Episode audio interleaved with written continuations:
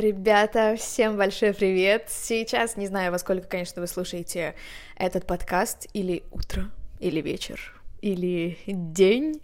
В общем, всем большой привет! Это мой первый подкаст, и я очень очень надеюсь, что он будет не косячным, во всяком случае, я постараюсь. В первом подкасте, наверное, важно бы рассказать, как вообще планируется их строить, выстраивать, проговаривать и вам впоследствии слушать.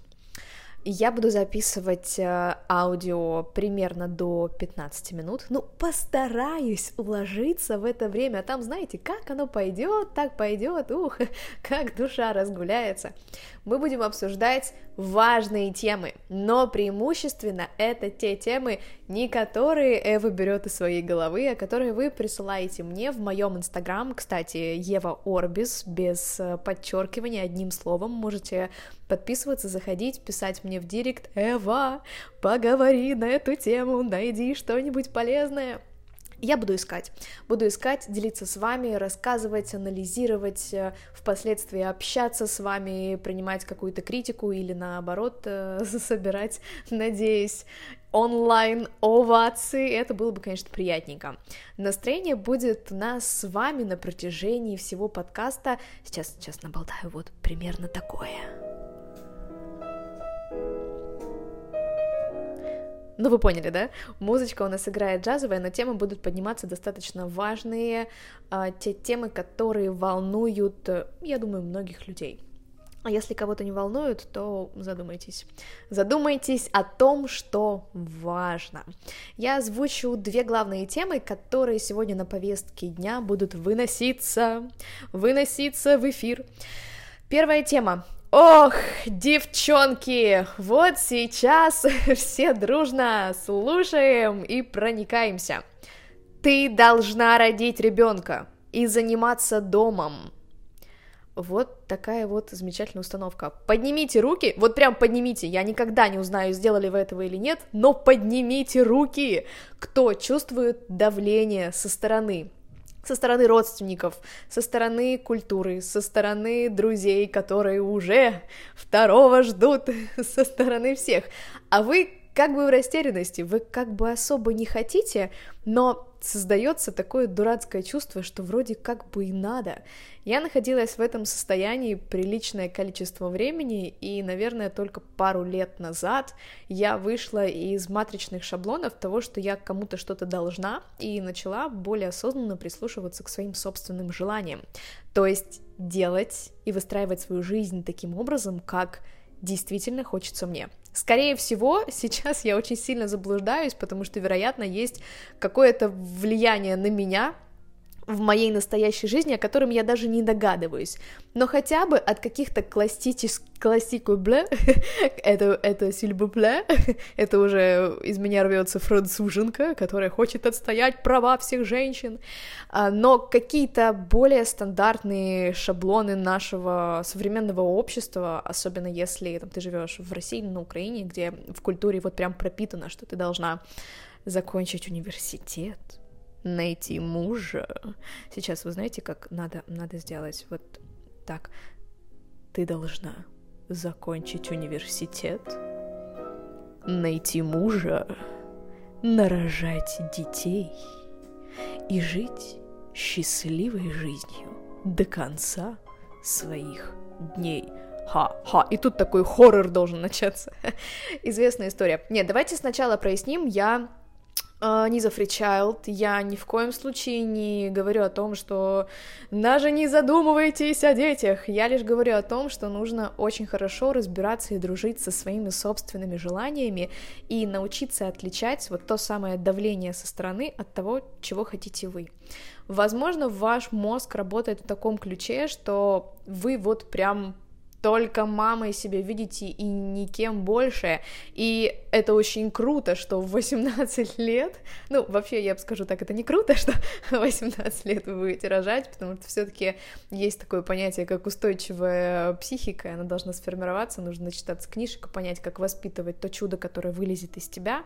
Это тоже такой очень важный момент, чтобы в будущем это чудо не лечило свою голову последствиям твоего юношеского воспитания.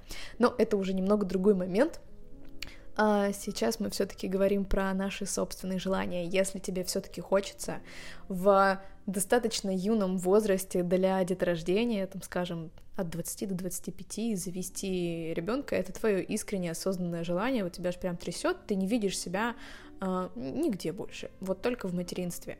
И у тебя есть подходящий для этого партнер, и твой партнер тоже этого хочет, ребята, дерзайте, рожайте красивых, умных, э, здоровых детей, воспитывайте и вперед из песней. Но, как я уже сегодня проговорила, и как я буду проговаривать бесконечно до конца, думайте и чувствуйте о э, своих желаниях, задумывайтесь о своих желаниях в первую очередь. Что делать, если давят родственники? Ну, возможно, у меня будет достаточно сухие рекомендации в этом плане, у меня нет каких-то каких-то желаний рекомендовать вам манипулятивно подводить их к тому, чтобы они приняли вашу точку зрения, потому что на это уходит много энергии.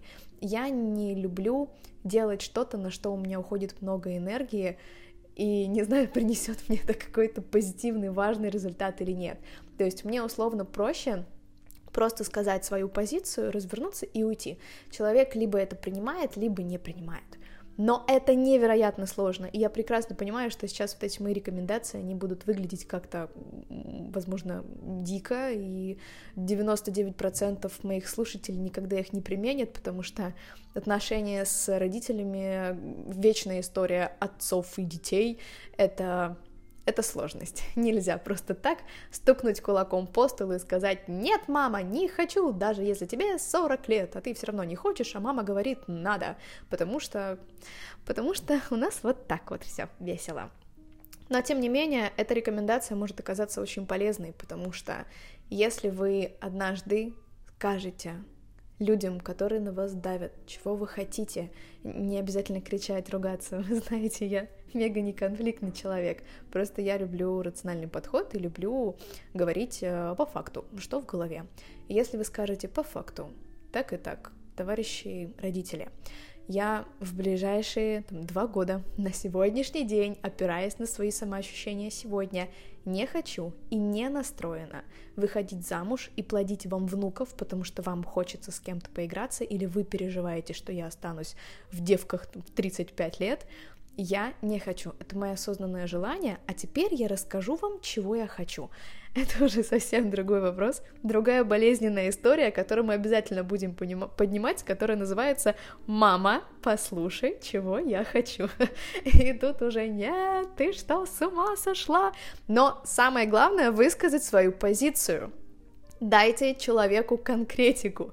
Пускай человек ее переваривает, не принимает, принимает, высказывает э, свое недовольство, но у него в голове будет ваша конкретная позиция. А дальше уже делайте то, чего хотите вы должна родить ребенка и заниматься домом. А если я не хочу? Это вот если конкретно о формулировке, которую мне прислала одна из моих замечательных подписчиц. Они у меня все такие красивые. Я вот на них смотрю периодически и думаю, господи, какие у меня девчонки красивые. Так вот, возвращаемся к формулировке. Немного отвлеклись. Это, знаете, вот у нас будет я обещала, да, что у нас будет все позитивно, но темы будут затрагиваться достаточно важные. И вот, вот надо вот так вот. У меня все такие красивые подписчицы. Какие девчонки. Ай-яй-яй. Вот надо было вот так вот делать. А, еще раз продублирую формулировку, а то мы немного отвлеклись на джазовую сентиментальность. Ты должна родить ребенка и заниматься домом. А если я не хочу? Ну, мы посвятили этому уже минут, наверное, семь. Если ты не хочешь, значит не надо. Все очень просто. Мне 25 лет. И я понимаю, что сейчас, если я заведу ребенка в ближайший год или там, два года, то это никак не сходится с моими планами, с моими, с моими ориентирами и с моими целями. Я сейчас настроена на, э, на себя, на свою жизнь. Дети — это вот в самой позитивной форме, в самой, что ни на есть позитивнейший, чтобы ни в коем случае там, уже состоявшиеся мамы не подумали, что я какая-то где-то ненавистница. Нет, я люблю детей, настрое детей в семье, и у меня обязательно в будущем будут дети, если мое здоровье мне позволит это сделать.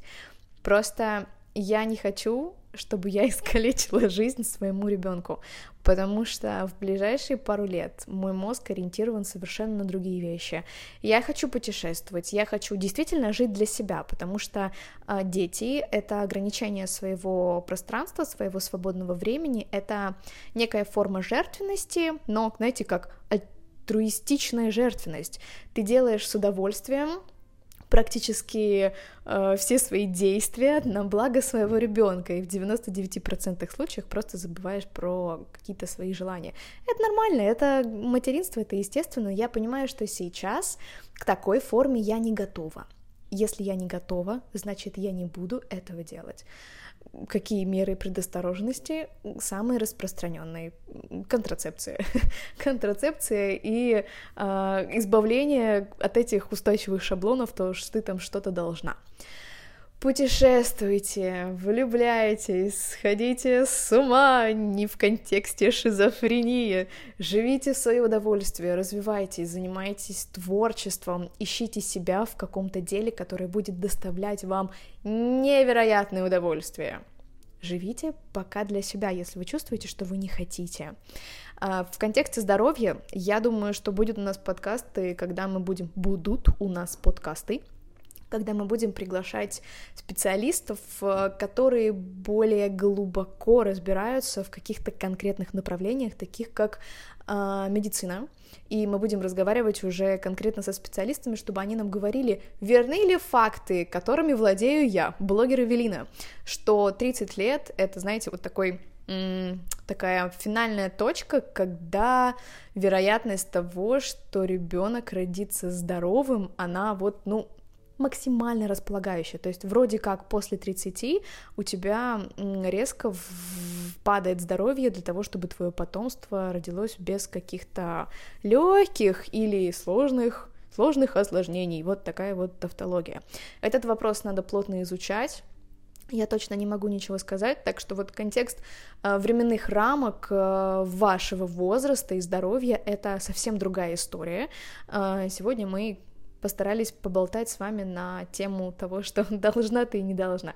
Все, что ты должна, это быть счастливой, заниматься домом, если брать отдельно эту установку, то я думаю, что если ты живешь одна, можешь себе позволить э, клининг, если мы говорим сейчас про контекст уборки, то ради бога, если вы живете вместе и твой муж не против, если вы позволяете себе клининг, то вопрос тем, что ты занимаешься домом, он тоже уходит на второй план. Я, например, готовить не люблю, у меня получается это плохо.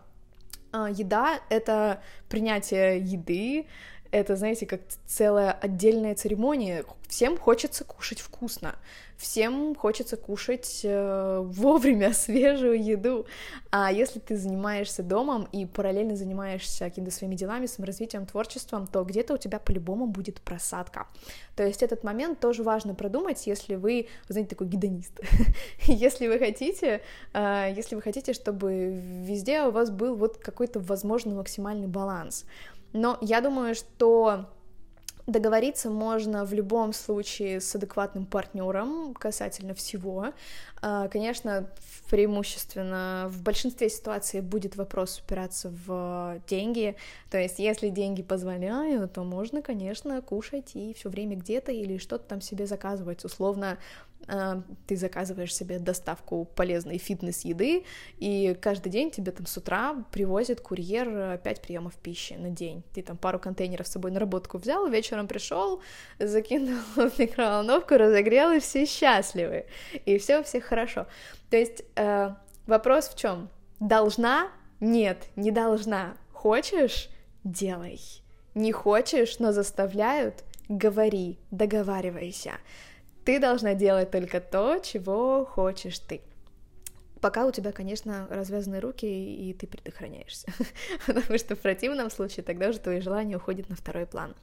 Так, мы разобрали первый вопрос. Если будут по нему какие-то еще моментики, которые вызывают у вас свои небольшие вопросы, вы можете мне писать в директ или, или, или, или в директ в Инстаграм, как я уже озвучивала свой аккаунт. Думаю, где-нибудь на сайте можно будет его выложить.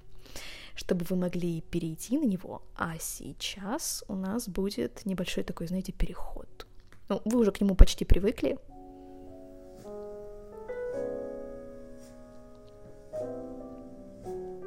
Переход закончился. Enough. Хватит. Достаточно. А, так, друзья, вторая тема на повестке дня достаточно, недостаточно, а она очень важная, она очень сложная. Я очень хотела бы насчет нее говорить, говорить и говорить бесконечно.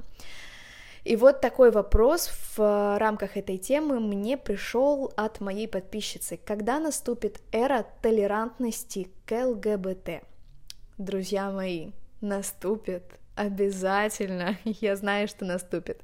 Наше общество, ну, не очень стремительно, точнее, не так, как хотелось бы, но все-таки развивается в сторону гуманности, в сторону толерантности, и когда-нибудь этот замечательный день, когда последний человек на этой планете, который будет притеснять или как-то некорректно выражать свои э, негативные эгоистичные эмоции по отношению к представителям ЛГБТ, выкинет из головы все эти свои шаблоны, наступит этот день, и тогда мы выпустим дружно шары, и они полетят в воздух. Я очень поддерживаю всех ребят, э, я очень-очень позитивно отношусь э, к к ЛГБТ замечательно просто. У меня очень много кумиров а, геев. Например, например, Юваль Ной Харари, замечательный, святой, можно сказать, мужчина, который не скрывает абсолютно а, своей ориентации, пишет потрясающие работы, и его ум а, боже мой, боже мой, как бы я хотела выйти за него замуж. А, я искала на этот счет информацию, которая может оказаться ценной, чтобы это была информация, которая демонстрировала уже произошедшие перемены и которая может дать какое-то какое направление, вектор в сторону безобидных, но все же действий. Я фанатик привычек. Я изучаю привычки, то, как они меняют жизнь, потому что именно привычки изменили мою жизнь на 250%. Когда-нибудь я обязательно запишу подкаст, где я расскажу вам, знаете, как до Эва и после, вот где я расскажу вам, какая я была до и какая я стала после, и как мне помогли привычки. Поэтому я изучаю тонами эту всю информацию, и мне захотелось соединить эти две важнейшие темы — толерантность к ЛГБТ и привычки. Тема называется «Маленькие победы». Вот сейчас я вам прям зачитаю, поэтому, поэтому мы сейчас сделаем небольшую тоже музыкальную отбивку — Сейчас. Одну секундочку. Это будет, знаете, как небольшая перезагрузка.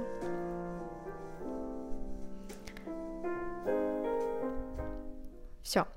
Теперь мы немного смещаем свой вектор с э, веселушек, потому что сейчас начинается очень важная информация.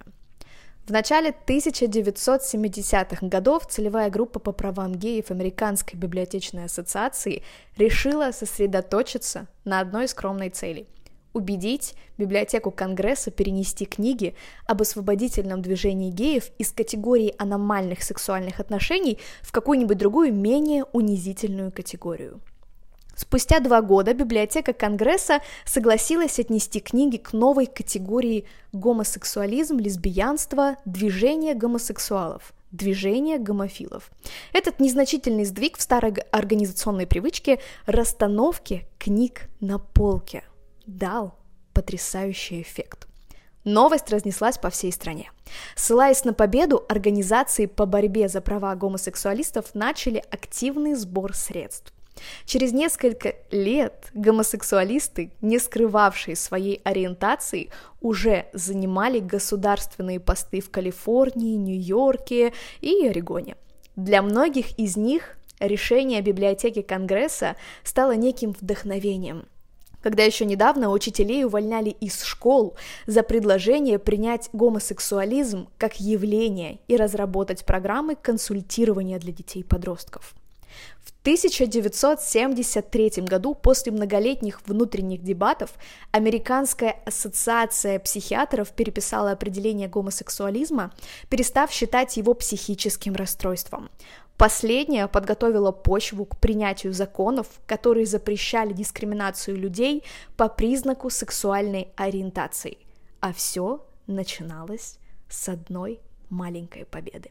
Вот такая замечательная история, которая произошла в начале 1970-х годов, казалось бы, всего ничего, вот буквально недавно. Я думаю, что если, если продолжать делать то, что сейчас в принципе происходит в нашем обществе, я имею в виду в позитивном контексте, а, продолжать э, гей-парады, продолжать открыто говорить о своей любви, продолжать э, поднимать эти вопросы, обсуждать, продолжать развивать толерантность, то общество будет двигаться в общем в общем, в очень правильном ключе. Так что, ребята, я очень надеюсь, не могу ставить какие-то конкретные прогнозы по срокам, но я думаю, что эта информация может дать, знаете, вот такой вот маленький крючок, что нужно прийти в библиотеку и переставить книги, наколдовать, сделать куклу Вуду, да, и повтыкать туда иголки. Да, друзья, это очень важная тема, и мы будем продолжать, как я уже говорила, на эту тему говорить, говорить и говорить. А, сегодня Сегодня у нас получилось ли уложиться? Конечно, нет! Я предупреждала, что я могу заболтаться. 20 минут на первый подкаст ушло у нас столько времени. Знаете, я, я, я хотела бы сделать формат подкастов вот завтрашниковые. Мне интересно, если я назову так свою рубрику «Завтрашники с Эвой Орбис. Будет ли это уместно в нашем с вами возможном прослушивании моих подкастов? Я думаю, да, без проблем. Ребята, спасибо большое, что послушали подкаст. Присылайте свои вопросы, присылайте свои желаемые темы мне в директ. Будем обсуждать все будем обсуждать всех, будем искать, копаться, находить какие-то интересные факты и пытаться что-то что-то менять своими маленькими, но верными усилиями. Я вас всех крепко обнимаю и скоро увидимся. Я просто еще не придумала, когда именно будет дата следующего выхода подкаста, поэтому я говорю скоро. А сейчас, сейчас, вот сейчас по сложившейся традиции у нас музыкальная, музыкальная, музыкальная